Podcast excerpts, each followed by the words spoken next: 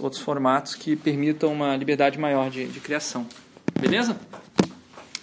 Então, é, eu vou tentar situar o Apple Watch dentro de uma tendência maior chamada computação vestível. E vou trazer um conceito de corpo consciente também para é, inspirar novas ideias. Começando na, pelo histórico do, da, das, dos wearables, dos, da computação vestível. Esse anel ele era usado por é, mulheres educadas na China antiga, há mais ou menos uns 400 anos já era usado esse, esse dispositivo. Embora ele não permite computação, ele não permite programar, ele permite já calcular. E ele é um, um dispositivo que você move, né, bastante é, é, é imponente para a época, né, uma época em que a, a informação ainda era muito restrita a certos tipos de pessoas então chamava atenção e era até uma certa um ato de mágica você operar um negócio desse na frente de outra pessoa. É, algo parecido com isso surgiu nos anos 70, já com, usando tecnologia da informação, o primeiro relógio calculador, o Pulsar Calculator Watch. Uma coisa curiosa é que ele também dependia de um dispositivo extra para operação, uma canetinha ou, ou um tipo algo pontudo, né? É, a diferença é que aqui é um, algo, um dispositivo pontudo que o homem carrega e aqui é onde que uma mulher carrega. No caso, o que a mulher usaria aqui na época seriam os grampos, que as mulheres chinesas usavam muitos grampos para prender o cabelo, especialmente as a, a da nobreza, né? Tirava o grampo do cabelo e operava ali o, o anelzinho. Aqui é a caneta, que é um acessório fundamental na lapela do homem, né? E um detalhe interessante é que esse aparelho ele não tinha ainda tela de cristal líquido, que ficou popularizada alguns anos depois. Era uma tela de LED, gastava muita energia, tanta energia que não podia ficar mostrando as horas o tempo todo. Então você tinha que apertar o botão pulsar toda vez que quisesse ver as horas. Note que o botão pulsar ele está é, elevado, é o único botão que está elevado que pode ser acionado sem a, a, a, tal da caneta. Então já aí já é uma preocupação ergonômica do aparelho não ser acionado o tempo todo né? apenas a parte de visualização das horas. Então, isso, nenhum dos dois exemplos que eu passei até agora tinha capacidade de computação. Isso vai surgir ah, a partir dos anos final dos anos 80, final dos anos 90. A eletrônica se torna é, pequena o suficiente para caber dentro de é, vestíveis, de wearables, e surgem alguns pesquisadores interessados em levar o poder da computação para o contexto do cotidiano das pessoas, no dia a dia. Os computadores na época, é, tava, computador, computação pessoal na época estava explodindo, estava começando a se consolidar, mas ela exigia que a pessoa ficasse parada na frente do computador e inserisse todos os dados que fossem necessários. Esses pesquisadores viram na oportunidade de um computador portátil de coletar dados do contexto onde a pessoa estava usando o computador e levar isso em consideração na computação, gerando dados mais relevantes para a atividade que a pessoa estava fazendo. E aí, ao mesmo tempo, eles é, tentaram é, dar uma aparência para essa tecnologia futurística, é, trabalhando com o conceito de ciborgue, que estava muito em voga por conta da ficção científica nesta época. É, então, MIT Borg Lab, que depois ficou conhecido como é, Wearable Computing Group, eles é, foram pioneiros né, nessa área de computação vestível, criaram vários protótipos que hoje são produtos reais e apareceram, é, curiosamente, na revista Super Interessante nessa época. Eu não sei é, se algum de vocês tiver, teve a oportunidade, mas eu tive quando era criança de ler essa reportagem e ficar extremamente inspirado. Foi acho que um dos momentos que eu me atraí bastante pelo design de interação, que depois eu nem fiquei sabendo o nome, na época nem existia esse nome. Fiquei com muita vontade de estudar no MIT e tal. É, não pelo, pelo visual dos caras, mas mais pela a proposta de você ter, usar a tecnologia ah, não por um fim meramente funcional, mas um fim estético. É, isso achei muito curioso. A tecnologia ser uma coisa bonita, diferente, um, um critério de distinção e por aí vai. É, uma coisa interessante é que o, o visual da galera, né, o, o, a vestimenta, ela não bate muito com esse visual futurista que os aparelhos puxam, com exceção do, rapaz no canto da direita, né? Ele está mais no estilo cyberpunk. Os outros estão no estilo bem, bem, casual, bem característico também dos anos 90. E por acaso, por estranhamente, característico também dos anos atuais, né? Tem uma certa releitura aí dos nossos momentos, né? Já fazem 20 anos isso, mais 20, 30 quase, né? Da onde a gente está. Um daqueles caras da canto esquerda, o Steve Mann, ele já, já era um pesquisador dessa área antes de, da formação desse grupo e continua a pesquisar depois que, de sair desse grupo. Hoje ele é professor da Universidade de Toronto. É um dos professores, é um dos pesquisadores mais é, relevantes na área de computação vestível. Ele faz vários experimentos que provocam a sociedade a discutir, pensar, e ao mesmo tempo esses experimentos ele faz com ele mesmo, ele cria protótipos funcionais, utiliza esses protótipos na sua vida nos momentos mais radicais, que você não espera que a pessoa vai estar usando. Eu já vou mostrar um exemplo.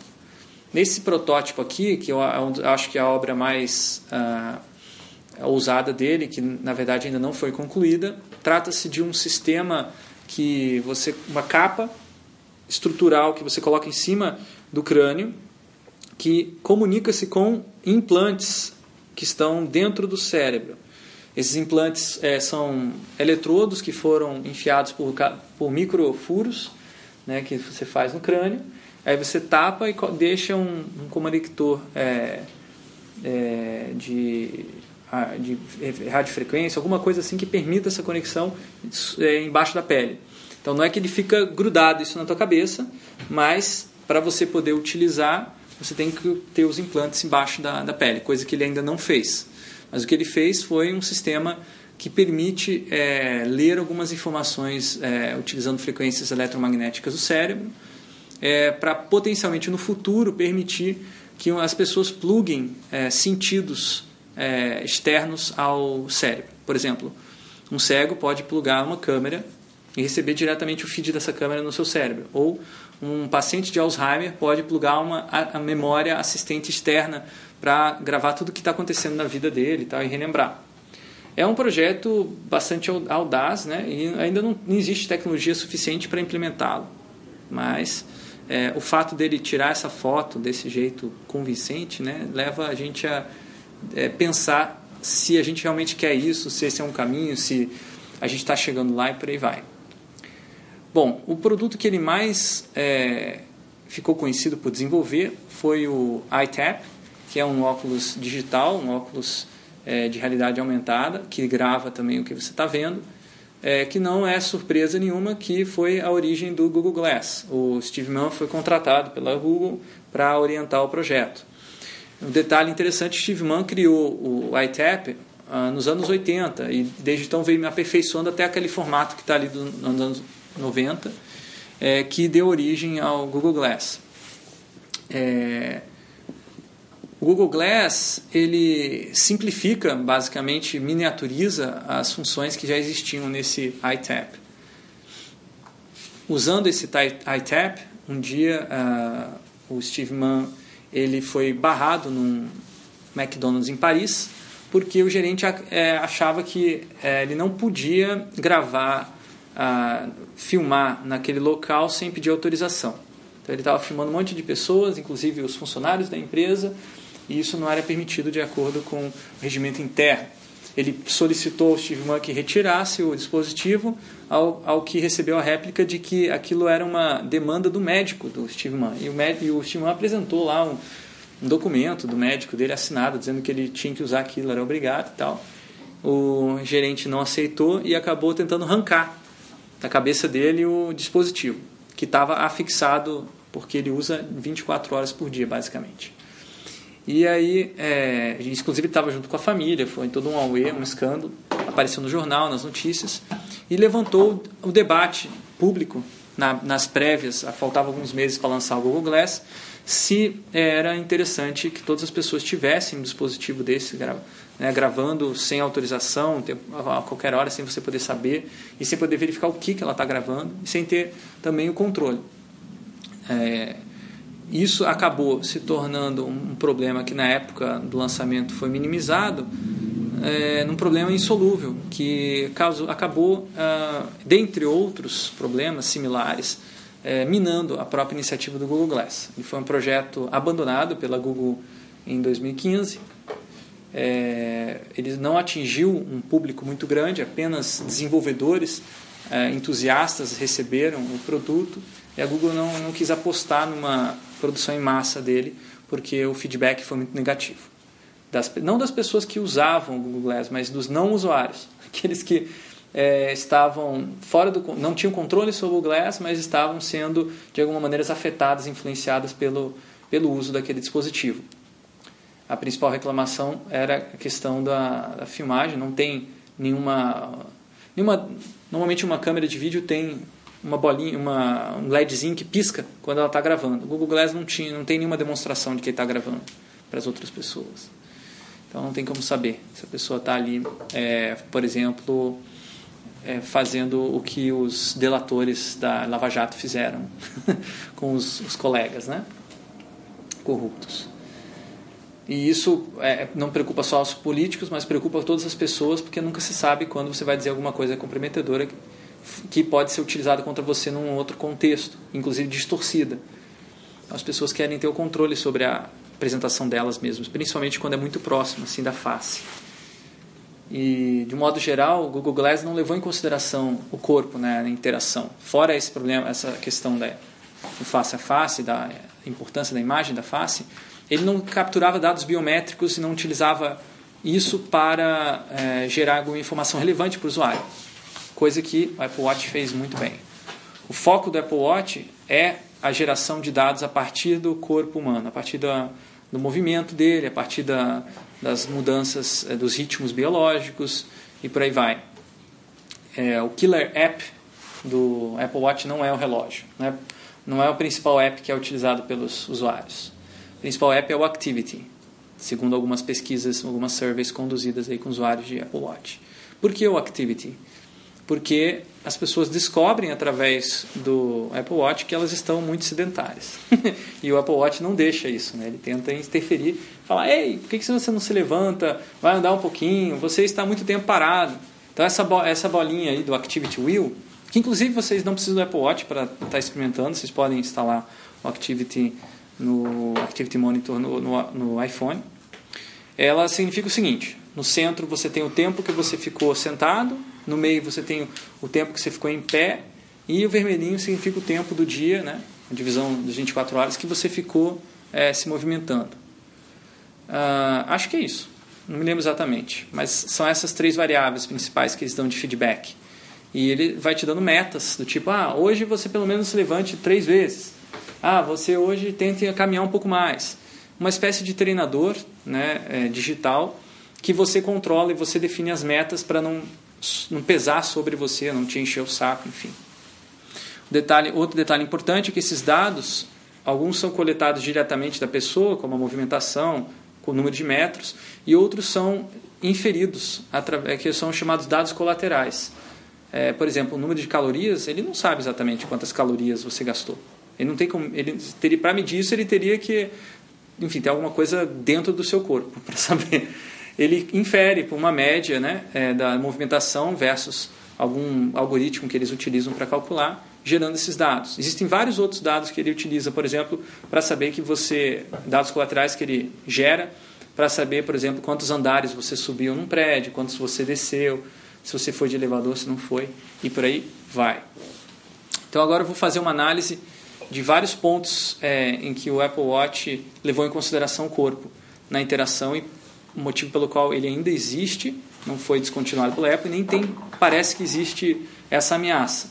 Hoje o Apple Watch é o líder principal de smartwatches no mercado. Ele é o relógio mais usado do mundo. O relógio mais usado? Passou o Rolex. Caramba! Ah, não sabia disso não. Uhum. Essa novidade. É, considerando que o, o, smartphone matou o relógio, agora o Apple Watch está re, revivendo a categoria, né? ocupando uma espécie de um, um vácuo né, deixado pelo, pelo relógio saudoso. Então o Apple Watch, em primeiro lugar, ele é fashionable, ele combina com diferentes é, roupas, acessórios que você utilizar. É, tem a ver com a, a estética da, do vestuário da nossa época. Ele é bem básico, ele não chama muita atenção, justamente para ser um objeto mais genérico. A única coisa que chama mais atenção nele é o acabamento em alumínio, que é um acabamento bem mais simples do que um acabamento em ouro ou prata, que era bastante comum nos relógios de luxo na época, e ainda é, né? É, mas o que realmente faz a diferença na hora da, de combinar com o seu estilo são as diferentes combinações, os diferentes estilos visuais que o relógio pode adquirir. Então você pode notar, observando os estilos de relógio, que cada um deles é, endereça um tipo de estilo de vida, que obviamente também tem a sua representação visual é, na, na cultura da moda. É, eu acho que o Google Glass, se você comparar né, com o Apple Watch, nesse sentido, realmente faz muito, faz todos, assim, é, faz toda a diferença você investir em simplicidade, é, coerência, consistência, cores básicas e principalmente algum tipo de customização. Nada disso está presente no Google Glass. Embora ele tenha um visual limpo, né? É, ele parece muito mais um artigo de ficção científica de um outro mundo, de um outro cenário, é, talvez do Dragon Ball Z, né? do que é, num cenário atual cotidiano, como o Apple Watch. Sem falar que o Apple Watch também faz referência ao próprio iPhone, né? e principalmente os primeiros iPhones que tinham essa borda é, com alumínio, que é um ícone já na nossa cultura, então uma imagem é, reconhecível, enquanto que o Google Glass não se parece com nenhum outro óculos que aparece em ficção científica. É meio curioso, né? Você tem vários óculos que eles poderiam ter feito referência de óculos digitais que parecem filmes de ficção científica, e eles resolveram fazer o deles. É, então tem vários erros aqui também. Essa bolinha preta, né, é, que é a câmera, poderia estar tá sendo escondida sem quebrar a coerência, sem quebrar a construção visual, se por acaso o fundo não fosse é, de alumínio, mas fosse também escuro. Né? Enfim, é, não é nada fashionable é o, o Google Glass. Outro fator importantíssimo é a demonstração de status social através de acessórios de moda. E o relógio, né? Rolex ocupou essa categoria como relógio de luxo que você usava para mostrar poder. Né? No, no, Brasil nós tínhamos uma novela antiga, Rock Santeiro, que tinha um coronel que levantava o Rolex dele assim e toda vez que ele queria mostrar que ele tinha poder, ia fazer alguma coisa. Né? Então, uma coisa importante né, para a sociedade é a demonstração de, de, de status através de acessórios. É, quem sabe dizer quem é esse senhor que está aí na, na imagem? Rupert Murdoch, que é um dos grandes magnatas da mídia estadunidense. Ele é, utilizou um Apple Watch e assim como todos os outros usuários que eu conheci é, de Apple Watch, fora vocês aqui da Academy. Todos, todas as pessoas que eu conheci que usavam Apple Watch eram executivos ou tinham, ocupavam altos cargos de direção em empresas. Então, é, eu acho assim. Hã? Como é que é? Fora a galera fodida da É, isso mesmo. a galera que gasta todo o salário para comprar um Apple Watch, né? Ou fica na prestação, pior ainda. Comprando da startup que é mais barato. É. E uma coisa curiosa, assim, o discurso que eu leio de, do executivo usando o Apple Watch é o seguinte: ele está dizendo, eu sou uma pessoa ocupada, eu não posso me dar o luxo de dar atenção total para você, mas porque eu tenho consideração por você, eu comprei um dispositivo que não me distrai tanto assim quanto um telefone celular, um smartphone.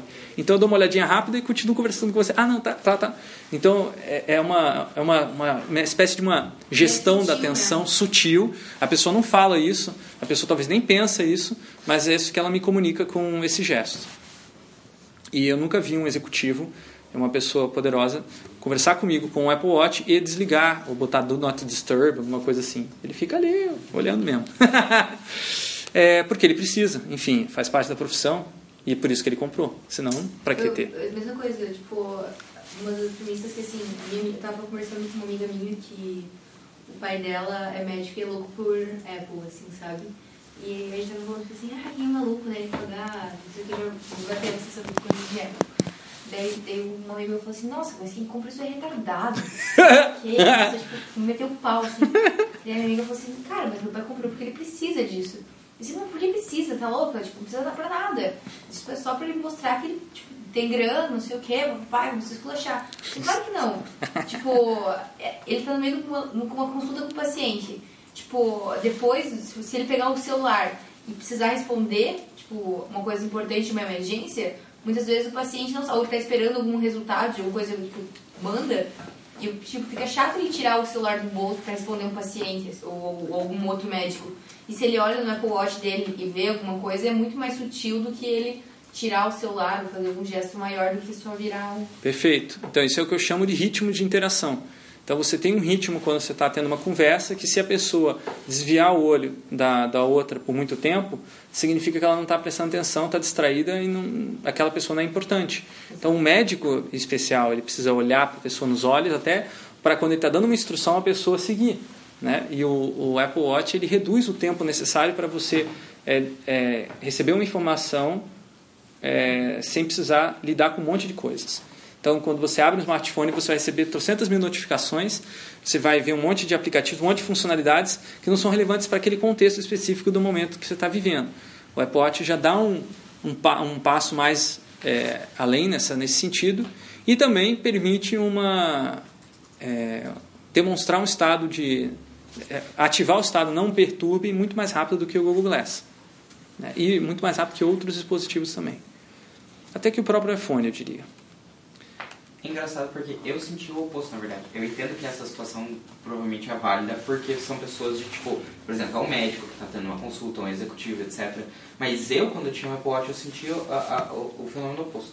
Porque, Distração? Tipo, é, não, tipo, por exemplo, quando eu estava conversando com uma pessoa, porque, por exemplo, para pessoas da minha idade, coisa assim, tipo, por exemplo, os ambientes, os ambientes que eu frequento, as pessoas que eu converso, é normal, enquanto você está conversando com a pessoa, você tirar o celular e dar uma olhadinha em alguma coisa. Tipo, isso é completamente aceitável, é uma coisa que todo mundo faz.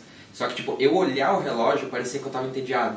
Nossa, eu também. Entendeu? Nossa, ah, é parecia que eu tava ruim. querendo é ver a hora ruim. assim e, tipo, não aguento mais, embora. quero ir embora. É, Então, e eu tipo, faço fazer isso. Nossa, Era muito Bem bizarro. colocado, eu tava com o Apple. Watch, eu tava com a notificação fácil aqui e eu pegava o celular pra ver a notificação. Uhum. Porque eu achava que ia ser muito grosseiro e muito rude eu olhar no relógio. É curioso que isso aí é uma espécie de um é, é uma espécie de um fóssil, né? Porque isso é da, esse gesto é da época que as pessoas usavam relógio. Mas, tipo, eu uso relógio Porque hoje- até hoje em dia. Tipo, Hoje, hoje eu não tô com meu relógio. Mas eu- quando eu saía, tipo, com uma galera, assim... E, cara, e é certo, assim, quando você tá querendo ir É. embora, você tem alguma coisa, você... Tipo, ainda mais eu com relógio, assim. Meu celular morria, alguma coisa. Eu fazia assim, né, tipo... E a pessoa... Cara, é nítido o gesto quando você ver, faz quando você ver. olha o relógio, assim, tipo... Você olhou pra virar a hora, a pessoa, tipo, nota o teu gesto e fala assim... Tudo bem? Você tá querendo ir embora? É. Eu falo assim, tipo... Não, tá tudo bem, só queria É que a hora, mas é... É que o ponto é que é muito aceitável pra gente, tipo, desse ambiente, você olhar o celular. É uma, uma coisa já, tipo, meio instituída. Se você pegar o celular e olhar, é normal. Uhum. Mas ficar olhando o relógio ali parece que tá... Engraçado, né? Antigamente o relo- olhar o relógio era, era falta de educação. É. É.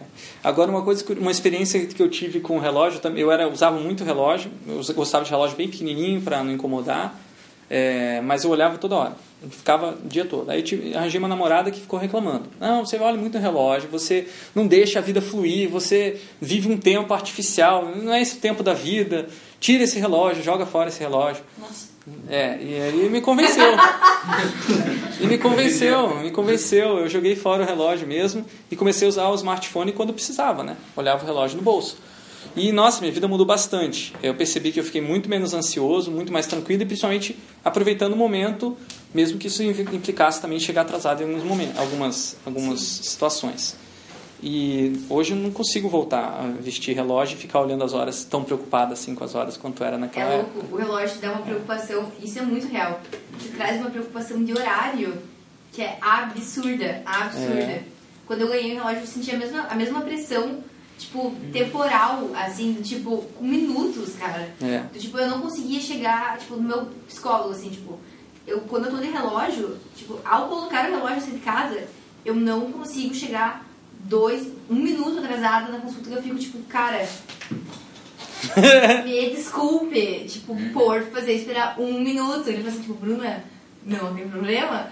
Eu falei assim, não, cara, mas eu vacilei na próxima, não vai acontecer. Desde a próxima eu chego cinco, cinco minutos antes, tipo assim, tá tudo certo. Assim, tipo, É, ele impacta muito grande, muito, muito fortemente sobre os nossos ritmos biológicos, né? Ele impõe um ritmo. né? foi. É, Eu acho que o, o- o Apple Watch ele, ele te dá a opção de você impor isso ou não. né? Eu acho bacana isso que ele, você não precisa ter como home screen o relógio, né? você pode botar outra coisa, se você quiser. É, outro ponto, a Apple Watch levou em consideração que as pessoas nunca estão satisfeitas com seus corpos. e essas fotos aí são de pessoas que é, emagreceram depois de usar o Apple Watch. Tem um caso também de uma pessoa que perdeu a namorada, eu acho, um carinha do canto esquerdo ali, o Kevin. Não sei Tadinho. se perdeu a namorada, não sei. Mas ele tirou foto, ele tirou foto sem a namorada, né? Sozinho, sei lá, cresceu o cabelo também, não sei. É, Nossa, mas mudou muito. Olha o rosto dele. Pois é, Aqui, É, fez uma diferença grande, né? Então, essas pessoas, elas é, afirmam terem emagrecido por conta do Apple Watch, pelos incentivos de mudança de comportamento que ele traz. É, a- o próprio Apple Watch não pode afirmar que ele permite emagrecer. Então, a Apple não vai fazer propaganda disso, porque se ela tivesse, se ela fizesse isso, ela teria que provar para a Federal é, Agency lá, é, Health Agency lá, como é que é o nome lá dos Estados Unidos, a gen- Ministério da Saúde deles, de que realmente o negócio é efetivo. É, algumas pessoas realmente emagrecem, mas isso é uma minoria. A maior E parte é das pessoas desiste, caso. desiste de usar o, o Apple Watch. Descanso, mudou o cabelo. Ô, louco, que maldade. olha a gordurinha aqui do lado do braço. Ela perdeu bastante. ah, tá, gente, por favor. tá bom. assim, entende? Não, melhorar o cabelo também é um resultado bacana, né? do Apple Watch. então, a questão, o ponto é o seguinte: não é que o Apple Watch vai lá e muda o corpo da pessoa, ele muda a percepção do corpo da pessoa. A pessoa acha que ela está mais magra, ou acha que ela está mais bonita, acha que. Porque ela segue, digamos assim, um ritmo que o Apple Watch é, promete, digamos assim, de, de atividades e tal, e a pessoa se sente satisfeita por aquele feedback que o Apple Watch dá, dando mais confiança para a pessoa. Ela se conhece melhor, é, ou conhece melhor o corpo que o Apple Watch reconhece. E por fim, a Apple Watch levou em consideração que existem muitos médicos e cientistas interessados na variedade dos corpos humanos. Cada pessoa tem um funcionamento diferente e em estudos é, científicos sobre é, problemas de saúde difíceis de identificar, essa variedade é um dado muito importante. Então tem um aplicativo chamado Apple Heart Study, em que você pode baixar no seu iPhone, então não precisa ter um Apple Watch, mas é, no Apple Watch ele vai funcionar de maneira mais intuitiva, né? ele vai fazer o, a leitura dos batimentos cardíacos automaticamente. No Apple Heart Study você vai ter que botar o teu dedinho em cima da câmera, ele vai detectar pela câmera. E aí ele vai mostrar ah, para você se você tiver algum batimento cardíaco fora do normal, arritmia. É, você bota o dedo na câmera e através da, da, da eu acho, do, da imagem do, da sua... Não, ele liga o flash. Liga o flash, é. Aí daí, tipo, ele pisca o flash e daí conforme a intensidade do. Tipo, você bota o dedo assim. Aí conforme a intensidade da cor do reflexo, ele consegue ver se tem sangue passando ou não e conta os batimentos cardíacos por isso. Caralho. Eu tenho um aplicativo que vê o meu ciclo do sono toda noite. E daí toda vez que eu acordo eu coloco meu dedo. Porque ele mede meus batimentos cardíacos. Ele faz todo um gráfico bonitinho assim da qualidade do meu sono. Toda manhã eu acordo aí, fico segurando aqui. E daí sigo meu dia. O ponto principal do... Sei lá o que falar depois. A inovação mais interessante do Apple Heart Study é ah, você fazer um, um estudo científico com uma grande quantidade de pessoas. Esse hoje é o estudo científico com o maior número de, de participantes da história. Tem milhares e milhares de pessoas que aceitaram participar e estão fornecendo os dados para a Universidade de Stanford pesquisar padrões eh, de funcionamento do, do, do coração que possam ajudar a curar doenças. Bom, o que, que acontece na, na computação vestível? Ela está tentando superar um paradigma, um preconceito em relação ao corpo que já está arraigado na computação e na computação pessoal também, se reproduz ainda. É uma espécie de um ranço de que o usuário do, do computador é uma pessoa racional e o objetivo de usar o computador é transcender toda a parte emocional, física, nojenta que o corpo traz. Então o computador é uma espécie de uma ferramenta para superar as vicissitudes do corpo humano. É, essas pessoas acreditam que um dia a gente vai conseguir fazer o upload da nossa mente para o computador e viver uma, muda, uma vida totalmente sem corpo. Porque afinal de co- contas o corpo é falível, tem doenças, morre, inútil. tem uma galera que acredita nisso na, na computação, né? E essas pessoas às vezes elas não estão satisfeitas com corpos de, os corpos delas e acham que ninguém mais está satisfeito. É, as emoções são vistas como distrações, como coisas que devem ser evitadas, né? E essas pessoas até adotam uma postura desse tipo de comprimir as emoções, de evitar as emoções na sua própria vida pessoal. Em especial, pessoas que programam muito. Vocês devem saber conhecer pessoas, né? né? Que tem esse perfil. Mas enfim, isso é o que a gente chama dentro da interação humano-computador da visão cognitivista do corpo. O corpo como um suporte para a mente que pensa, mas o corpo não pensa. O corpo tem que ser controlado, porque senão ele toma, ele toma controle e só faz é, besteira. E pode causar catástrofes, como no filme Videodrome. Quem que assistiu? Do David Cronenberg. É um vídeo fantástico sobre a mídia televisiva na época, anos 70, anos 80, anos 80. Ele analisa uh, como que uma pessoa muda o comportamento dela por assistir a televisão, só que ele mostra como isso afeta até os interiores da pessoa. É, uma, é um vídeo que tem, é um filme que tem bastante imagens fortes, assim meio gore, uma estética meio de filme de horror, mas não é um filme de terror. É, vale a pena assistir o Videodrome. E é um documento assim da, de época quando se pensava que ah, as tecnologias elas tinham que ser utilizadas apenas para fins racionais. Se ela fosse utilizada para fins emocionais, poderia sair com, fora do controle, que é o que acontece no filme. A visão do pessoal que está desenvolvendo computação vestível atual é que a mente ela está encarnada no corpo. Ela não é nada mais, nada menos do que atividade cerebral junto com a atividade de vários órgãos do corpo. Ou seja, a mente é um fenômeno que uh, ocorre pela interação de várias partes do corpo e não só do cérebro. Então as pessoas pensam com o corpo inteiro. Um exemplo que é dado nessa visão é o efeito que uma doença tem sobre o seu pensamento, o efeito que é, um susto pode ter sobre o seu pensamento, o efeito que a perda de um membro pode ter sobre o seu pensamento, o efeito que os seus movimentos, a sua postura pode ter sobre os seus pensamentos. Então, tudo isso é levado em consideração na visão encarnada do corpo. Além disso, leva-se em consideração que é, esse corpo ele tem várias possibilidades, vários potenciais de ação, de pensamento, mas que podem ser restritas, restringidas pela sociedade. Então, é um objeto de uma disputa política. Um filme que trabalha muito bem essa, essa disputa política é o Existence, também do David Cronenberg. Alguém viu? É, no Existence, a, é uma, é um filme mais recente dele. A relação das pessoas com a, a mídia é mais, é, é, como é que se diz, íntima. Então, o que, que acontece? No filme você tem um dispositivo externo, um órgão humano é, construído biologicamente para ser uma espécie de um simulador de experiências virtuais que você pluga no seu corpo através de um cordão umbilical biológico. Então existe uma troca biológica ali com esse órgão e você tem uma pira, você entra nesse mundo virtual, lá você encontra outras pessoas, é uma rede, é tipo um Second Life, é, só que no filme todo gira em torno da relação entre o corpo virtual e o corpo físico que está ali parado sem ação.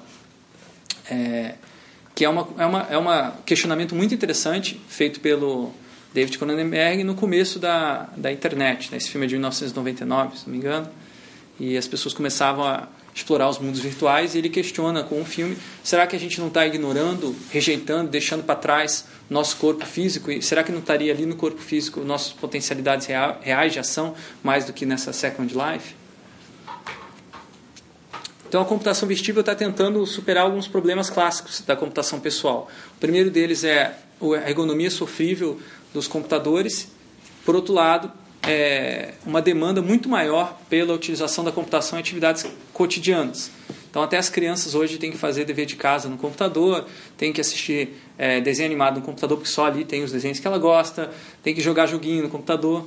E essa criança vai crescer com vários problemas de postura, né, que depois vão acabar criando problemas piores aí de, de, de saúde, possivelmente de respiração, às vezes. Botox.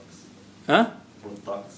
Tem um estudo dos Estados Unidos que nos últimos 10 anos cresceu muito o número de botox nessa área do, do, do rosto, que a gente fica assim no notebook, no celular, então caiu. E daí estão atribuindo a isso, porque daí tipo, você sobe aqui de novo para porque cai a pele pela gravidade de você ficar assim. Eu já vi que papada, o número de cirurgia plástica mais que triplicou para retirar a papada. que você- Então o que acontece? O, o computador não foi projetado para ser algo ergonômico, né? Ele foi projetado para ser algo ergonômico do ponto de vista do computador, não do usuário, né? Não, é, não, não oferece conforto. O usuário tem que se adaptar à melhor maneira de inserir dados para o computador e não para o usuário. Se fosse mais confortável, por exemplo, ao invés de ficar com a mãozinha assim, né, ou assim, você ficaria com as mãos, os braços mais abertos, mais soltos, mais relaxados. É, além disso, você não estaria o tempo todo com a, a- uma mesma posição fixa. Uma das grandes é, vantagens, ou grandes descobertas da ergonomia das últimas décadas é que a melhor posição, a melhor postura para você sentar é aquela que você muda a cada 15 minutos. É aquela ideia antiga de, ah, senta com coluna reta. Essa é a ideia da visão cognitivista do corpo, de que o corpo é uma máquina que você é racional, que você gruda ali e fica. Não é, não é verdade. Isso dá problemas sérios de circulação se ficar parado na mesma posição por várias horas, mesmo que seja a postura mais correta dos diagramas CV. Acho que a empresa, quando eu vi fazer estágio, né? Exxon, né? É Aham. multinacional e tudo mais. E lá, a cada, acho que é 30, é 30 ou 45 minutos, a tela do computador trava Nossa. levante ou, ou passa algum vídeo para você fazer algum exercício do tipo, exatamente para ativar todas as circulações. Sim.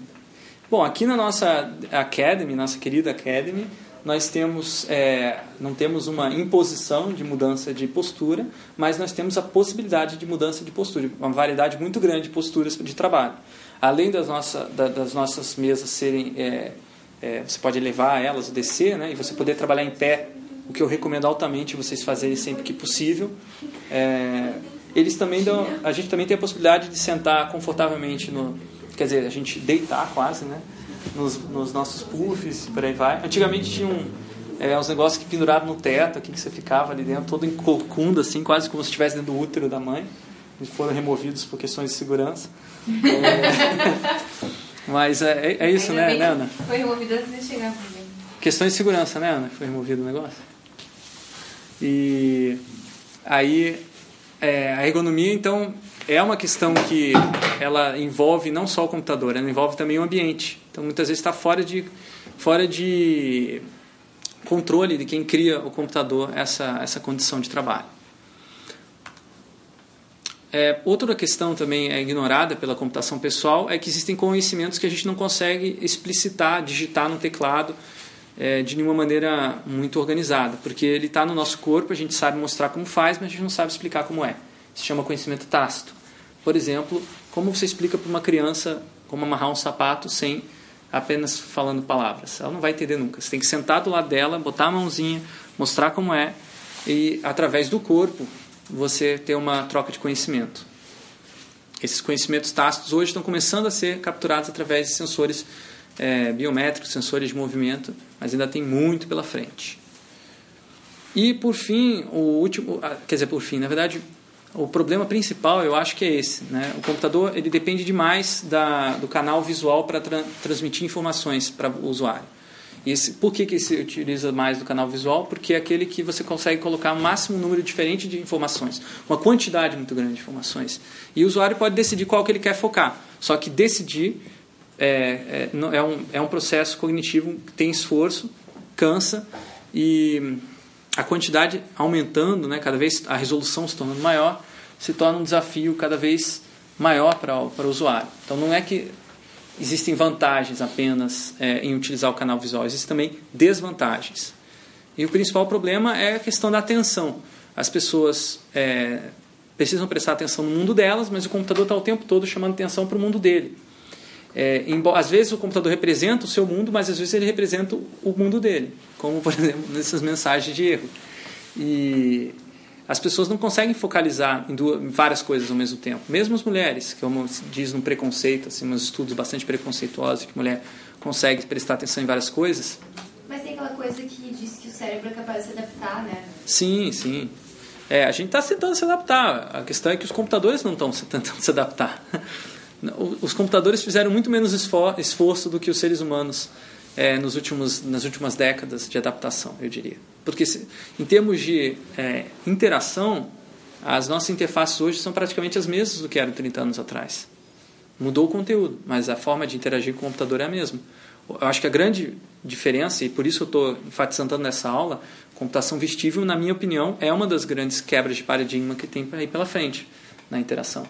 Que ainda não está consolidado, mas se depender de vocês, vai estar. Ou não. Ou não. então, quais são os conceitos principais da computação vestível? Computar próximo do corpo, no momento em que você precisa dela, da computação, não depois, não antes, não é uma preparação, é na hora. São aplicativos específicos para coisas que, específicas que você tem no seu dia a dia, levando em consideração informações contextuais e exibindo informações é, através de visão periférica e outros sentidos que não são utilizados normalmente pela computação pessoal, como por exemplo o sentido do tato, que fica normalmente é, jogado para escanteio. Né? Agora que começa a vir o Taptic Engine, né, que é um é um, uma, uns motorzinhos novos que eles estão colocando dentro do iPhone, do Apple Watch, que permite que você sinta a informação mesmo no corpo sem ter barulho. Diferente do Vibra, Vibra Call, né, que vai você ouve né, o barulho dele. No Taptic você não ouve, somente a pessoa que está com a mão no dispositivo que sente a, aquele, a, o tremido, digamos assim. Mas não é bem um tremido, é um... É um, hã? É um choque. É, um, é entre um choque e um tremido. Né? E, você não conhecia o Taptic Engine? Vocês, funciona o Taptic Engine no dispositivo de vocês, no 6S? Funciona. É pega um ícone e aperta, sabe aqueles ícones que tem o 3D Touch? Uhum. Aperta ele fundo assim, ele vai dar um... Tá, mas porra, isso não é um choque, né, bicho? Não, é isso daí. Isso é o Haptic Feedback. Deixa eu ver se eu tenho um videozinho aqui pra ah, mostrar okay. pra vocês. aceitável, mas não... Não, não é um choque. Ah, então, Matheus, não, não me burle. não, não é bem... É. Assim, assim, tipo, Mas vez que você toca na tela do seu celular, você leva um choque. Ah. Ai, vocês com essas coisas que não, quando clica, não clica. Uma... Não, não, não, não, o que ele está falando é um fato físico. É real. É por isso que ele sabe que você tocou na tela, porque tem uma descarga elétrica naquele ponto específico. Na verdade, Bruna, você está mexendo os seus membros, porque os choques estão passando pelos seus membros. Olha só, galera, os exemplos aqui de é, feedback háptico, né? Então, aqui na verdade Nossa, ele está mostrando. Faz esse barulho sempre. É, você pode desligar o, o, o áudio, né? E só ouvir a parte. É, não sei se dá para ouvir. É, não tem um que seja só. É. Tem o do iPhone, na verdade. Vamos ver aqui. iOS Haptic Engine.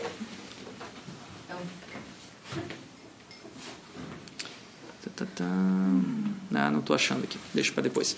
Vocês podem olhar com mais calma depois os, os padrõezinhos que tem já de, de, de comunicação áptica que a Apple é, montou, mas você pode configurar os seus próprios como desenvolvedor. Ah, é muito engraçado que tipo, na apresentação da Apple Watch, que foi quando a Apple lançou essa tecnologia, ela tava falando, tipo, é muito engraçado porque eu lembro que eu tava assistindo e a Apple tava falando, tipo, nossa, porque isso é muito foda, e resposta, sabe, você sente e tal, e mostrando que você aperta o troço e o botão faz assim, umas paradas assim.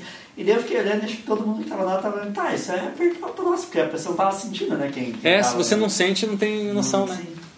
Vou contar uma história rapidinha sobre minha relação com feedback tátil com iPhone. Eu. É, eu já vi de boa. Não, não, não é tão, não é tão sinistro assim, não. Então, é, é, eu comecei a dar, a, a dar aula, né, ser professor e tal, dois anos atrás, e eu comecei a botar toda hora no silencioso o iPhone, né? E aí quando eu estava recebendo um e-mail, dzz, dzz, deixei no padrão vários anos, né? dzz, ele vibra automaticamente quando você recebe e-mail. E alguns dias eu comecei a perceber que eu estava recebendo, estava sentindo, só que não tinha iPhone no, no meu, na minha perna, no meu bolso. Né? E não sei se já tiveram essa sensação. Já teve? Então, isso se chama espasmos. Né? Eu fui pesquisar. O nosso corpo já faz esses movimentos naturalmente. Isso aí não é nada de anormal no meu corpo. É, a questão é a seguinte, que eu associei aquele movimento parecido do meu corpo com o movimento do iPhone. E dei o significado de que aquilo ali significava que eu tinha recebido e-mail. Então eu tive que destreinar o meu corpo. Aí o que, que eu fiz? Eu criei o meu próprio Vibra. Isso é uma coisa que eu não sei se já experimentaram, mas você pode fazer no teu iPhone. Você pode configurar o Vibra Call para uma, uma determinada notificação de áudio. É, não, não precisa ter áudio, é só o Vibra. E você pode desenhar, é muito legal, qual o padrão que você quer de vibra. Então eu coloquei no meu um negócio bem ah, artificial, bem estranho, para não parecer com nenhum ritmo biológico do meu corpo. E hoje eu não me confundo mais. Eu sei quando é um espasmo ou quando é um. Podia ter dado muito errado essa ideia. Podia. Podia ter começado a ter uns espasmos, tipo... Treinado o corpo, né? Vamos treinar a cor, vai lá. Ué, mas é- até que é uma experiência interessante, hein? É, se fosse mais gradual, talvez essa mudança, né? Vai treinando aos pouquinho, pouquinho. Siri, é samba. Vai sambar. É, então a gente ainda está na infância na computação vestível, mas existem algumas tecnologias que estão é, se tornando cada vez mais consolidadas no momento que podem permitir grandes saltos nessa área. Por exemplo, machine learning, para você tentar entender esses dados colaterais, né? gerar dados colaterais mais interessantes, é, te- é, é, é, tecidos que são, que são é, que geram informações também, que capturam dados, que são smart, que têm atuadores conectados, é, várias coisas que estão surgindo. A, a Callahan Innovation fez um levantamento dessas tecnologias e identificou três áreas principais onde pode haver inovação com vestíveis nos próximos anos: É, no trabalho, na, na diversão e na saúde, ou melhor, no entretenimento.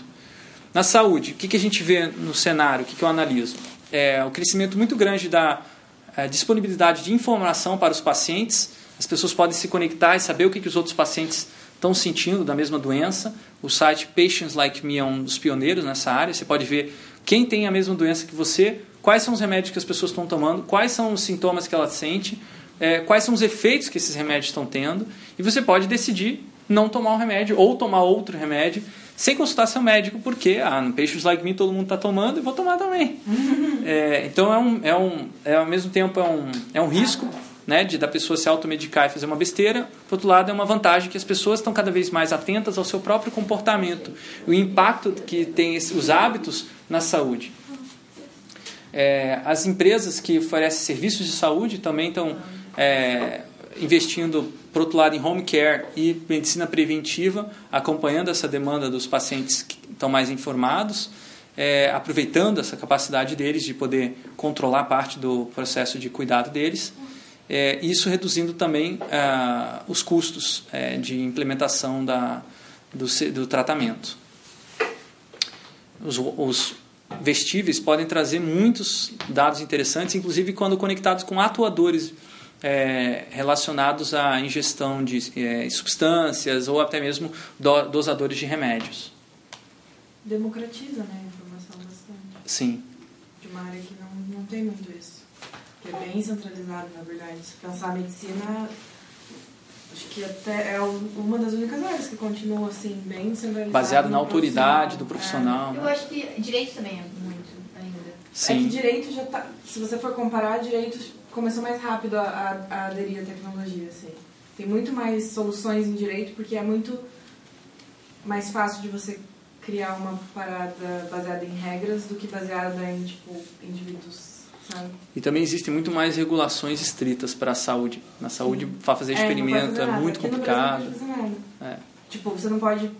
Nada que dê consulta médica à distância você pode fazer. Então, tipo, qualquer tecnologia, aplicativo que envolva isso já morre. É, você tem uma série de preceitos legais, né? Uma pergunta, é, o wearable tem que ter é, energia envolvido? Tem que ter uma, um software envolvido para ele ser wearable? Não, você pode vestir qualquer coisa. É, Não, agora, um assim, wearable já- computer, wearable computer, um computador, aí... Não, mas para se entrar na categoria do wearable, tipo, tem que ser uma tecnologia desenvolvida, tipo, carrega com você, que, por exemplo, assim, que nem aquele esmalte lá que, tipo, uma, criaram que Muda de cor. se se, tinha bebida. Isso é um wearable ou não? Não, não diria que é um wearable. Wearable tem que computar. Computar É, significa... perguntava Lembra se daquele exemplo, o exemplo inicial do, uma- um do anel. anelzinho? Ele, ele cal- calculava, mas não computava. Para computar, ele tem que permitir é, programação. Ele tem que permitir que se adapte de acordo com a situação, tem algum tipo de é, comportamento dinâmico. Então aqueles chips implantados lá também não. Não, eu não diria que são wearables. Eles seriam, na verdade, implantado já não é um wearable, né? Daí já é, é uma outra coisa. Já é um implante mesmo. Vocês viram aquele projeto Soli, do Google. Soli? Pode- espelhar aí. Claro, claro, manda ver. plaquinha Que eles estão desenvolvendo que você coloca no dispositivo qualquer. É, Apple TV 1. É uma das- É que eu fiquei essa dúvida, porque tipo, eu penso que é tipo, uma tecnologia que você inventa que você pode utilizar e tem um fim, sabe? Tipo, mas não. É, eu acho, assim, se está dentro da categoria wearable ou não, isso não é tão importante. Mas tecnicamente, não estaria. Ah, só quero.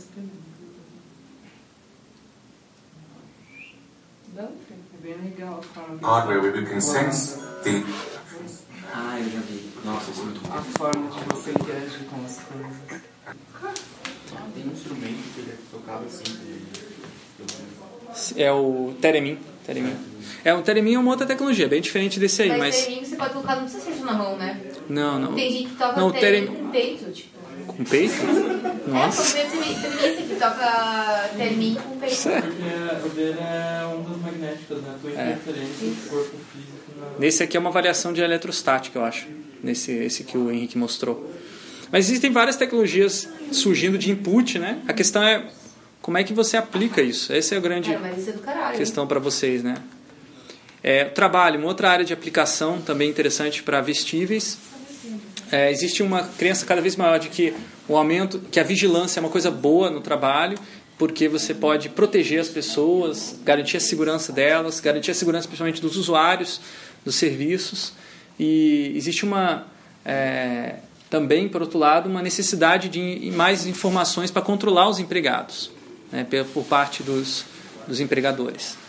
Ah, a Washington DC Po- Police fez um estudo eh, no ano passado que comparou um grupo de eh, policiais utilizando uma câmera o tempo todo gravando as atitudes do policial e também das pessoas com quem ele interagia, em um grupo que não estava utilizando.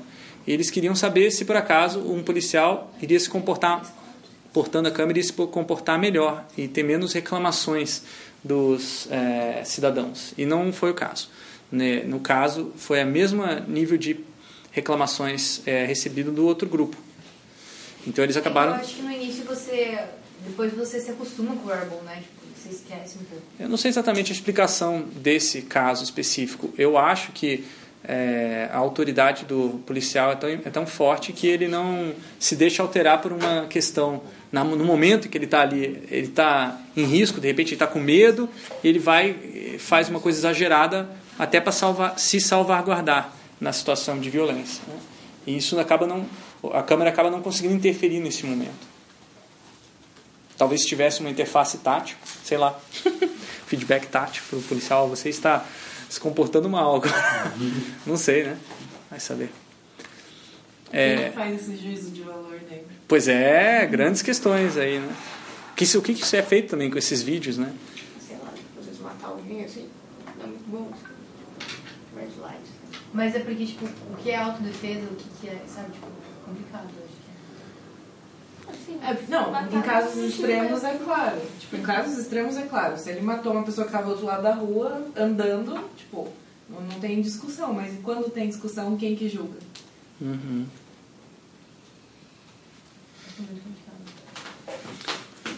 E o- a terceira área de interesse, lazer, ah, principalmente voltado aí a mudanças de hábitos e aproveitar momentos eh, do dia, né? misturar, na verdade, trabalho com lazer, com eh, saúde. Essa área está sendo meio que invadida, digamos assim, pelas outras. Eh, o exemplo aí é desse Lip Band, é uma é um smartwatch para crianças com um incentivo especial de personagens virtuais para atividade física, Caralho. tentando incentivar as crianças a se mover, fazer mais exercício e superar a obesidade, que é um dos grandes problemas aí da- das crianças nos Estados Unidos. É muito, acho que é 30% das crianças hoje estão obesas nos Estados Unidos, é uma quantidade assim alarmante e esse dispositivo aí trabalha com essa, essa proposta de valor. Essas três áreas que estão crescendo convergem ou são contempladas, melhor dizendo, por um movimento eh, social chamado Quantified Self. É um grupo de pessoas que estão eh, sendo ativistas, sendo eh, cobaias e, ao mesmo tempo, requisitando que as empresas forneçam os dados que elas estão coletando dessas pessoas. Então a, a ideia básica é: se eu tiver acesso a todos os meus dados, não tem problema se alguém estiver coletando. Se eu puder controlar quem vai ver, onde vai ser utilizado, não tem problema. Porque na verdade eu quero esses dados porque para mim é uma maneira de me autoconhecer melhor. Um projeto que levou isso bastante a sério, o Quantified Self, é o, é o, re- o relatório anual do Feltron.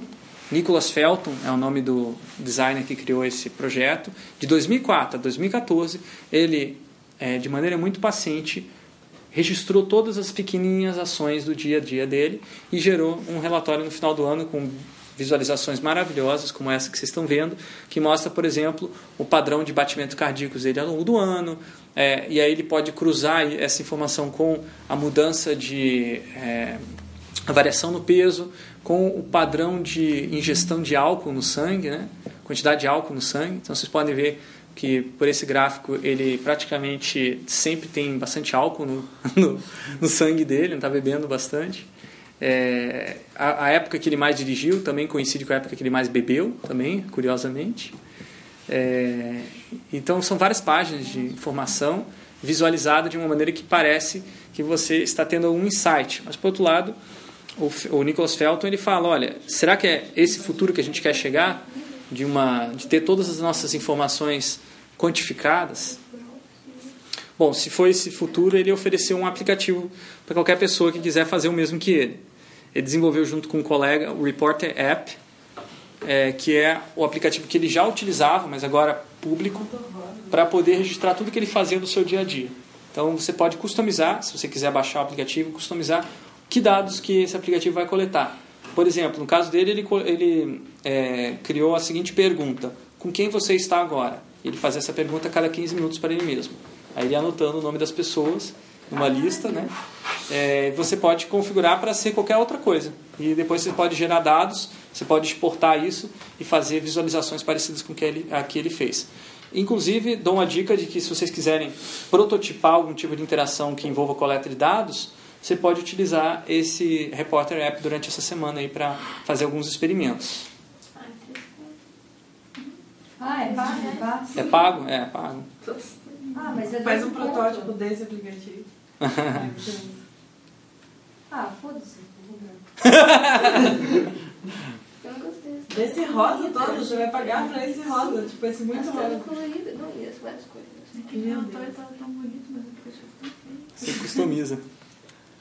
É, agora, esses, é uma crítica que se faz ao Quantified Self, é que ao invés dele ajudar você a se conhecer mais o seu corpo, os pesquisadores da área de saúde estão levantando que possivelmente esses é, dispositivos todos que rastreiam o nosso corpo estão nos distanciando do nosso corpo, criando uma certa ansiedade para a gente ter um corpo perfeito é, de acordo com alguns padrões impostos pelos aplicativos. Por exemplo, a média do, de peso da, de certas pessoas, ou a mediana do gráfico de variação e tal. É, então, por exemplo, os sleep trackers aí, que algumas pessoas aqui na Academy utilizam, é, já foram apontados como um dos principais fatores de aumento da ansiedade de pessoas que têm distúrbios do sono. Então, eles não são recomendáveis, recomendáveis pelos especialistas nessa área. Porque o que acontece? A pessoa ela começa a, a, a. O que antes ela ficava, de repente, ah, não dormi bem hoje, não dormi o suficiente. Hoje, ela, ela fica martelando na cabeça: eu não estou dormindo o suficiente. Ai meu Deus, ontem eu só dormi 3 horas, 45 minutos e 23 Nossa. segundos. Eu, eu, porque ele me dá uma porcentagem de qualidade de sono é horrível. Porque eu acordo, eu tô lá 30%, eu fico, meu dia vai ser uma merda. Sim. Meu dia vai ser uma merda. E aí, provavelmente o seu sono vai ficar cada vez pior se continuar assim, Pedro. Uau. Deleta isso, cara, Amei. remove, velho. Eu paguei caro. Sai dessa.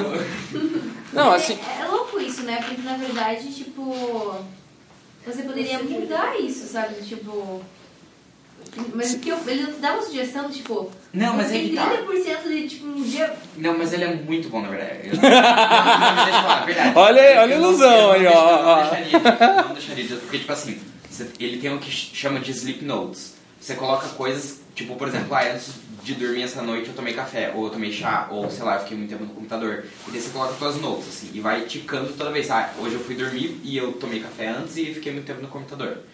E daí ele te dá, conforme as noites vão passando, a porcentagem do quanto que isso influencia negativamente ou positivamente no teu sono.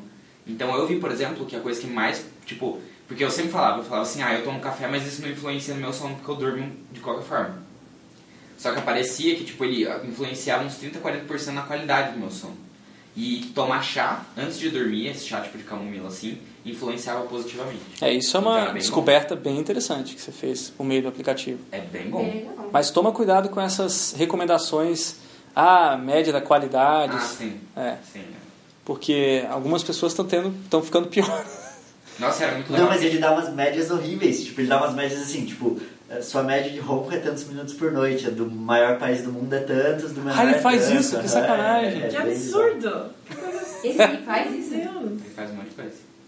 Se ele faz isso, eu atrás. Ele faz muitas coisas no campo. Dicas! Não, mas era muito bom, porque, por exemplo, eu tinha aulas... Não, mas era muito bom. Não, mas deixa eu falar. Ele tinha, tipo, por exemplo, eu tinha minha grade horária na faculdade, no UTF lá. E daí, quinta-feira, no semestre passado, era o meu dia mais fodido, assim, de aulas e etc. E daí, de quinta pra sexta, era sempre a, o, o dia da semana que eu tinha melhor qualidade de sono. Porque era o dia mais ferrado, assim, que eu ficava mais cansado e daí eu dormia melhor. Entendi, E batia certinho. bacana. Ele é bom mesmo. Aqueles, né? Ah, vendendo a. Propaganda. Bom, é, eu e o professor Gonzato, colega do curso de Design Digital, a gente tá- tem desenvolvido um conceito chamado corpo consciente para trabalhar de uma maneira mais experimental com computação vestível. É, experimental no sentido de é, superar esses problemas que, que a gente viu até agora e superar outros problemas que ainda não estão sendo considerados na computação vestível, como as opressões que as pessoas é, sofrem no seu dia a dia que estão muito ligadas ao corpo delas, por exemplo, a cor de pele, a, a, o sexo de nascimento, o gênero é, que a pessoa acaba desenvolvendo na sociedade e as opções sexuais que ela faz, todas muito relacionadas ao nosso corpo. E essas são só algumas das, das opressões que a gente trabalha. É, o corpo consciente é um, é um conceito que inicialmente foi proposto pelo Paulo Freire para dizer, é, para definir pessoas que estão buscando entender o que, que elas são condicionadas, no que, que elas são é, libertas e por que, que elas são condicionadas e por que, que elas são libertas. E principalmente descobrir liberdades que estão disponíveis, mas não estão sendo utilizadas, superando aí essas opressões. Não entendi a frase final. É, muitas vezes as pessoas elas têm, elas podem fazer coisas que elas não sabem que elas podem fazer. E ela, existe uma sensação de que, nossa, eu podia fazer isso. É, a opressão ela funciona pelo cerceamento da capacidade da pessoa de se desenvolver. Então, ela não se desenvolve, não é, às vezes não porque ela não pode se desenvolver, mas porque ela não se acha capaz de se desenvolver. Eu não posso aprender a ler porque eu não sei ler, eu, não- eu sou analfabeto e vou continuar assim. Eu, não, eu sou mulher, eu não posso programar, eu vou continuar sem programar, e isso é coisa de menino. Mas ela tem a capacidade de programar. Então, esse tipo de, de liberdade que eu estou falando. Você pode adquirir a liberdade, mas você precisa primeiro se tornar consciente dela. Isso, corpo consciente. A gente faz um exercício com nossos estudantes, né? Vocês não fizeram, mas é uma coisa novi- novidade, mas você vai fazer em breve. É, que é você também, imagino. Que é o seguinte: toda, todo dia, durante uma semana, a gente pede para os nossos estudantes é, fazerem uma, uma- um modelo de massa de modelar, mostrando uma pressão que eles têm vivido naquele teu dia. E essa pressão pode ser de várias fontes, aí depois você vai escrever, analisar, refletir sobre as pressões que você vive. Então, alguns alunos falam, eh, algumas alunas falam que sofrem de machismo, eh, preconceito pos- racial, eh, alunos que falam sentem uma pressão muito grande dos pais, das mães, eh, do mercado de trabalho, de não ter uma carreira, de estar estudando uma profissão que não ganha bem financeiramente, por aí vai. E aí depois eles desenvolvem projetos de vestíveis, de outras tecnologias que tentam superar esses conflitos, essas pressões que eles sentem no seu dia a dia. Então a gente usa a disciplina como oportunidade dos estudantes é, conscientizarem-se dos seus condicionamentos e liberdades. A gente vai, eu vou mostrar agora uns projetos que não são dos nossos estudantes, mas que são é, referências que a gente utiliza, mostra em sala de aula, que trabalham bem com essas questões. O primeiro deles é o Capuz para pessoas que não gostam de ser espiadas enquanto usam o computador, do Joe Malley. É um, é um wearable, é um vestível, que o vestível em si ele não computa, mas o computador está dentro do vestível, né? Você veste o computador, então é um vestível, né? É... E ele serve. Eu acho que é um vestível. Hã? É uma arte, é um vestido. É, ele é, tá vestindo, né? Vai dizer que não. ele não é um ele não é um computador, não, mas ele é- tem um computador ali dentro. né? Na verdade é uma é um hack, eu diria, do, até na próprio conceito de computação vestível que o John Mayer fez para gerar debate é, e reflexão. O que ele está querendo mostrar aqui? Que algumas pessoas são tão preocupadas com a privacidade delas que elas são capazes de é, se é, individualizar, se, se isolar do, do, do, do mundo ao seu redor para focalizar nas suas informações. E eles não querem que outras pessoas fiquem olhando. Por outro lado, é, demonstra essa intimidade que essa pessoa tem com o computador, a importância que o computador tem na vida dela e o quanto ah, ela está ignorando as pessoas ao seu redor, se tornando cada vez mais alienada, talvez, com o computador. É, uma, é, um, é um impacto bem forte. E o fato de você ter esse wearable ou não ter ele não faz a mínima diferença. Se você pensar bem, quando a pessoa está ali, ela está como se fosse com uma aquela proteção que você bota em cavalo, assim, para o cavalo não olhar para o lado. A gente acaba se é, é, acostumando a ficar focalizado na tela e não olhar para o lado, não ver as pessoas maravilhosas que estão ao nosso redor, enquanto a gente conversa com avatares de outras pessoas que às vezes não dão a mínima para a gente. Né? É uma, uma certa crítica social, digamos assim, que o projeto tenta suscitar. Esse outro projeto daí já trabalha com a computação mais intrínseca ao projeto. É um wearable que permite transmitir a ansiedade de um usuário para outro usuário, causando nesse outro usuário uma sensação é, similar à que a pessoa está sentindo. E isso é de maneira recíproca. Eu vou mostrar o videozinho, que eu acho que fica um pouco difícil de entender pela imagem.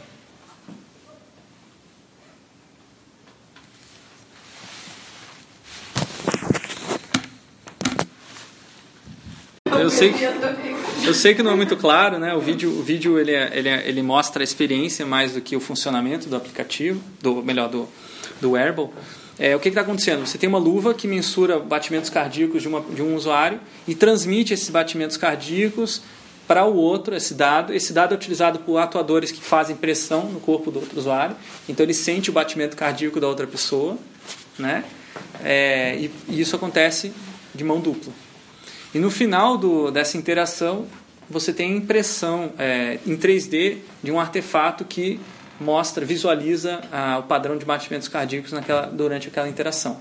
E aí os- as pessoas podem trocar esse, esse pedaço, esse objeto.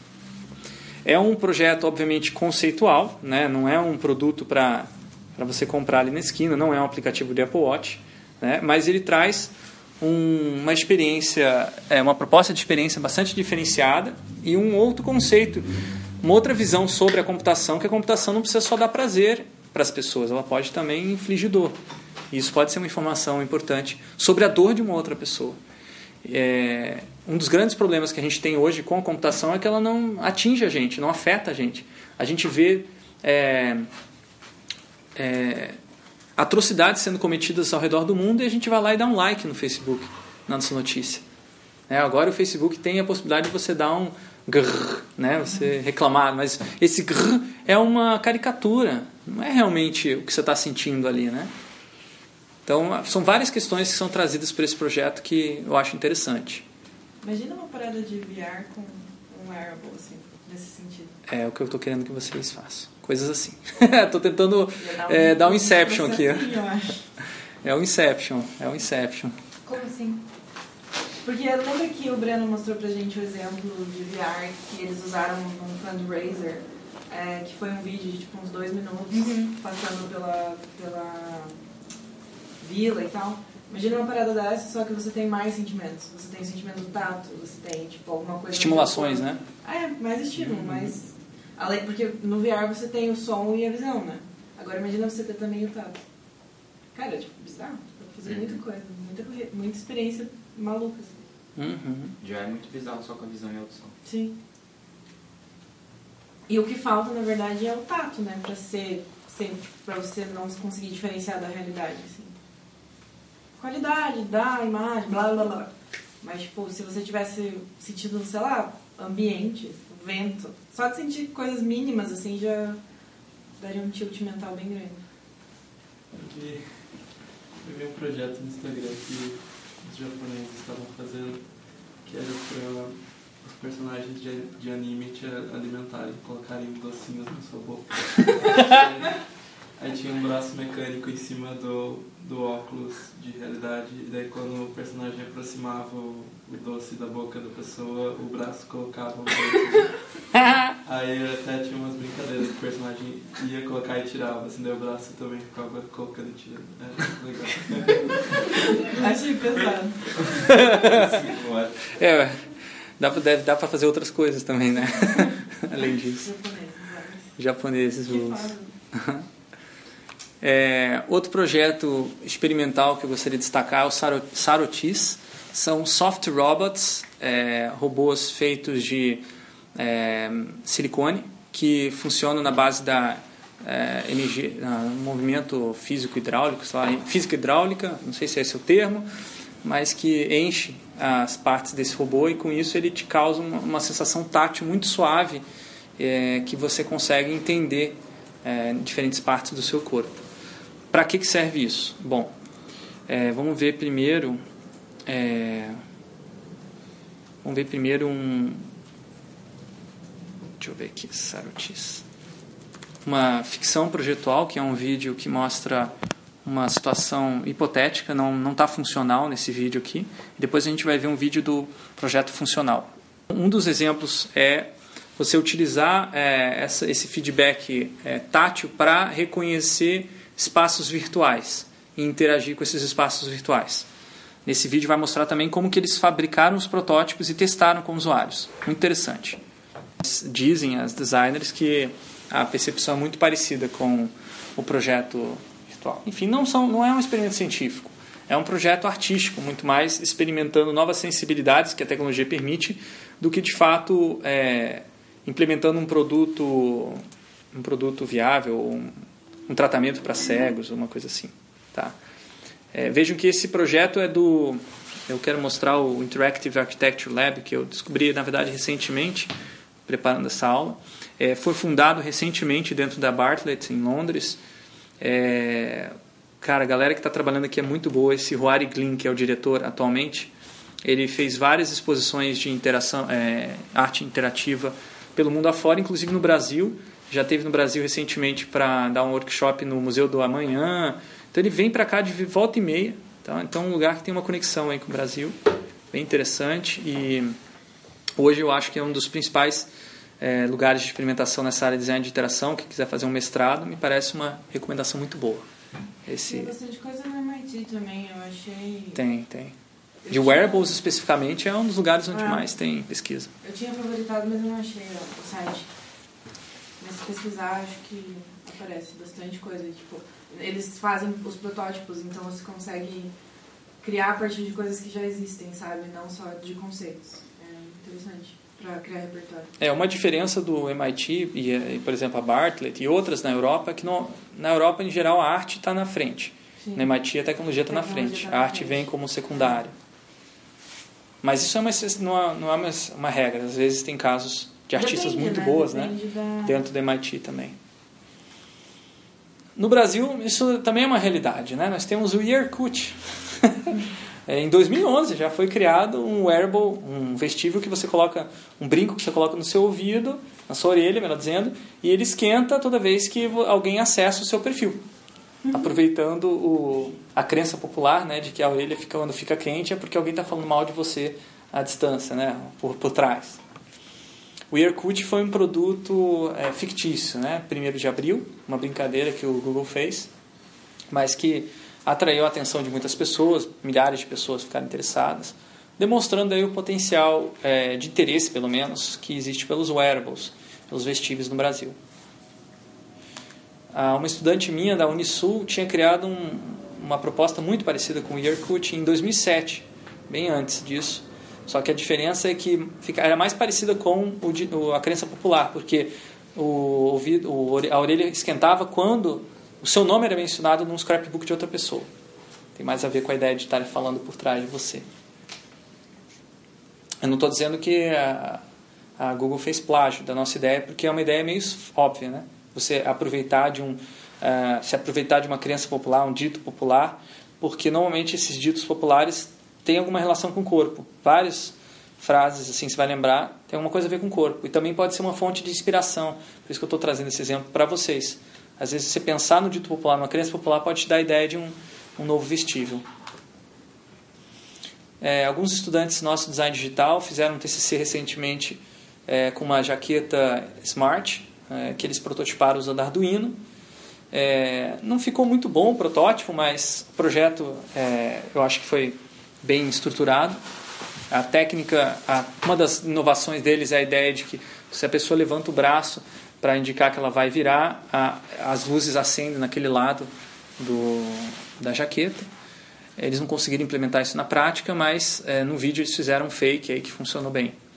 E é, essa ideia de levantar, fazer o gesto, levantar o braço para ligar uma setinha com luzes, surgiu numa aplicação de uma técnica chamada fantasia guiada, em que um usuário ele experimenta a utilização do produto antes do produto ficar pronto. Ele imagina como o produto vai ser utilizado antes de estar pronto, que é algo que vocês também podem utilizar quando estiverem fazendo pesquisa para a tua ideia de wearable.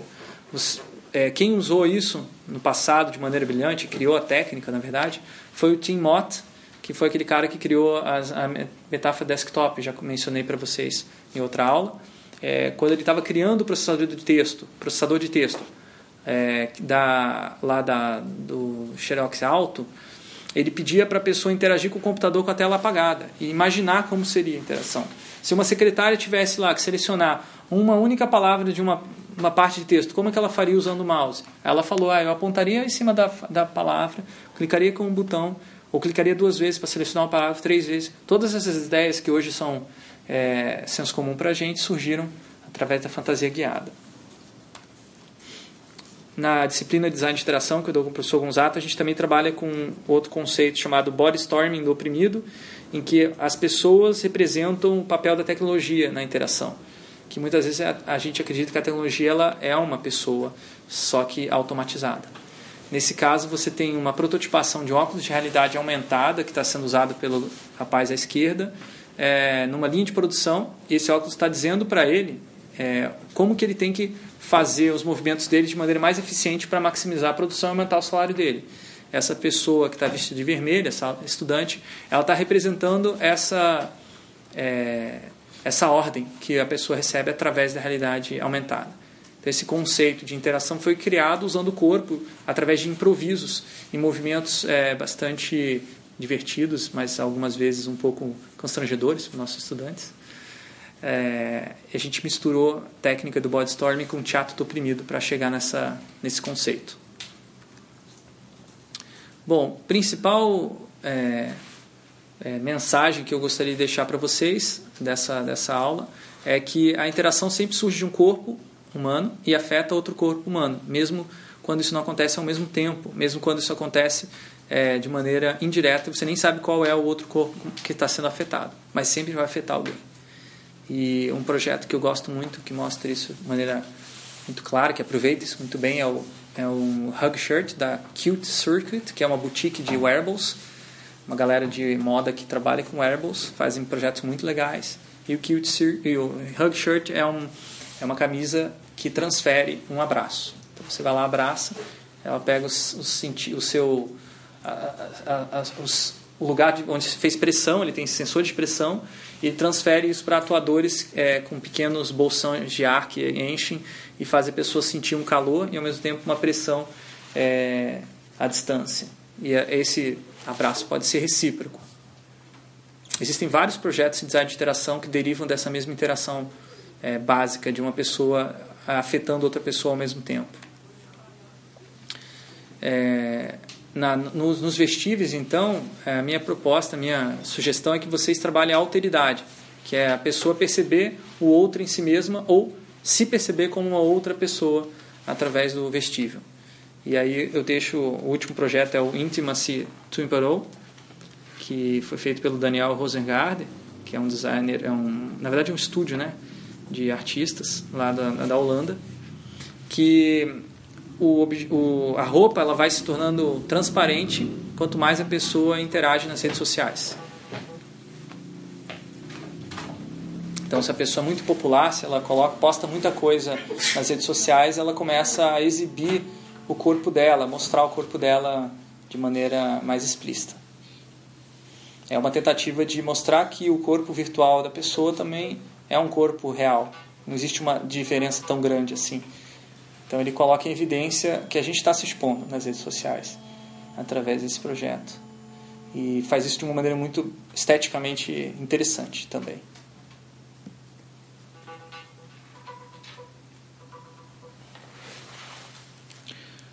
Daí, como é que vocês fazem isso na prática? Bom, é, esses projetos conceituais que eu estou mostrando para vocês dependem bastante de vídeo, mas vídeo demora muito tempo, vocês têm pouco tempo para produzir esse projeto.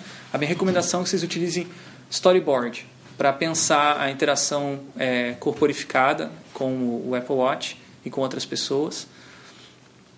É, esse exemplo aí é de um rapaz que estava criando um sistema de análise da tacada de golfe para que a pessoa recebesse um feedback se ela está tacando bem, usando o Apple Watch e um iPhone. E vocês não precisam desenhar tão bem assim que nesse cara, tá? Não precisa fazer um storyboard tão bem feito. Você pode fazer um storyboard mais toscão usando uma ferramenta chamada Storyboard That, que é um site que você constrói storyboards apenas arrastando e soltando desenhinhos. É, o ponto principal é que ele mostra, o storyboard permite mostrar coisas que são invisíveis na interface, que só acontecem quando a interação se desenrola ao, é, ao longo do tempo. Como por exemplo, nesse caso, mostra que o sujeito ele estava trabalhando no escritório, é, deixou o seu iPhone e seu computador de lado, é, esqueceu que tinha um compromisso, foi para o banheiro, mas ele levou o Apple Watch dele. E enquanto ele estava lá trabalhando no banheiro, ele recebeu uma notificação de que ele teria uma, uma, é, uma reunião em cinco minutos. E aí ele se apressou, deu uma limpadinha rapidinha, né, daquele jeito, e foi para a reunião dele.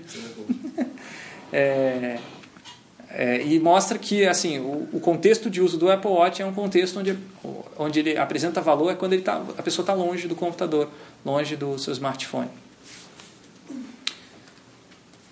E um outro formato que eu vou sugerir para vocês também, fácil de produzir para quem não sabe desenhar, é a fotonovela. Você pode pedir para seus amiguinhos, amiguinhas, famílias, pessoal da família, para posar para várias fotos, uma sequência de fotos que demonstra os contextos de uso dos, é, do aparelho. Tá? A fotonovela eu recomendo altamente porque ela permite que o corpo seja é, colocado em evidência, inclusive nos seus aspectos mais sensuais. Gente, é a primeira vez que eu vejo um homem com capô de fusca.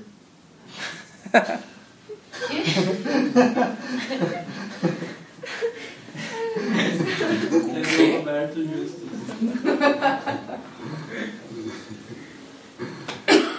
Então, galera, é... então eu falei. Não, mas você, você deu o melhor exemplo, né? Sensual, né? não, não deixa, não tem nem o que falar, né? Então, galera, a minha sugestão, a minha, é, os designers, é, então essa semana tem que entregar pelo menos um storyboard e uma fotonovela. Eu vou dar preferência para fotonovela aí, é, com o cenário de interação do seu no seu aplicativo, tá? Isso é uma, é, um, é uma coisa que vai ajudar muito a avaliar e entender melhor o fluxo. Eu estou tendo muita dificuldade nos vídeos que vocês estão gravando para entender alguns fluxos de interação. Nesse do AR deu muita dificuldade, porque tem muitas coisas que acontecem na interação que não aparecem na interface. Aí vocês só estão mostrando a interface e eu fico perdido, sem entender. Tá? Então usem a, a, o recurso do storyboard e talvez ajude vocês até na fase de concepção desse fluxo. É uma ferramenta que não é só para documentar, ela também ajuda a criar essa interação. Beleza? Vocês têm alguma dúvida até aqui? Eu queria mostrar um exemplo. Né? Mas o storyboard seria mais uma documentação, não Aham. seria o final. Como é que é? O storyboard, esse aí que você mostrou, tipo, a, da foto novela, seria, não seria a versão final que eu entregaria. Não, não, não. Você, você pode usar como recurso para explicar a tua ideia, mas você tem que prototipar num nível mais avançado do que o storyboard, com certeza. É uma, um dos documentos que eu estou recomendando vocês fazerem antes de prototipar, porque vai ajudar a criar o fluxo. Mas não percam muito tempo, não capriche, não faça um storyboard bem feito, porque não é a entrega principal. O storyboard é mais um, uma coisa on the go assim, que você vai fazer. Pois é, isso eu tava tentando É, não, não é para entregar uma fotonovela. Esse é o ponto. Ok. É para você entregar um, um videozinho de alguma coisa interativa que tente hum, é, o máximo possível simular a experiência final do usuário. Se for só um storyboard você conseguir fazer, beleza, mas é, vai ter impacto na nota. Vai lá, Ana. É, esse foi um projeto que aconteceu lá no Rio. É, não foi num challenge, mas foi de duas pessoas de dentro da Academy. Elas criaram uma luva wearable para idosos. Eu não vi o vídeo ainda, mas eu acredito que explique. Ah, que legal.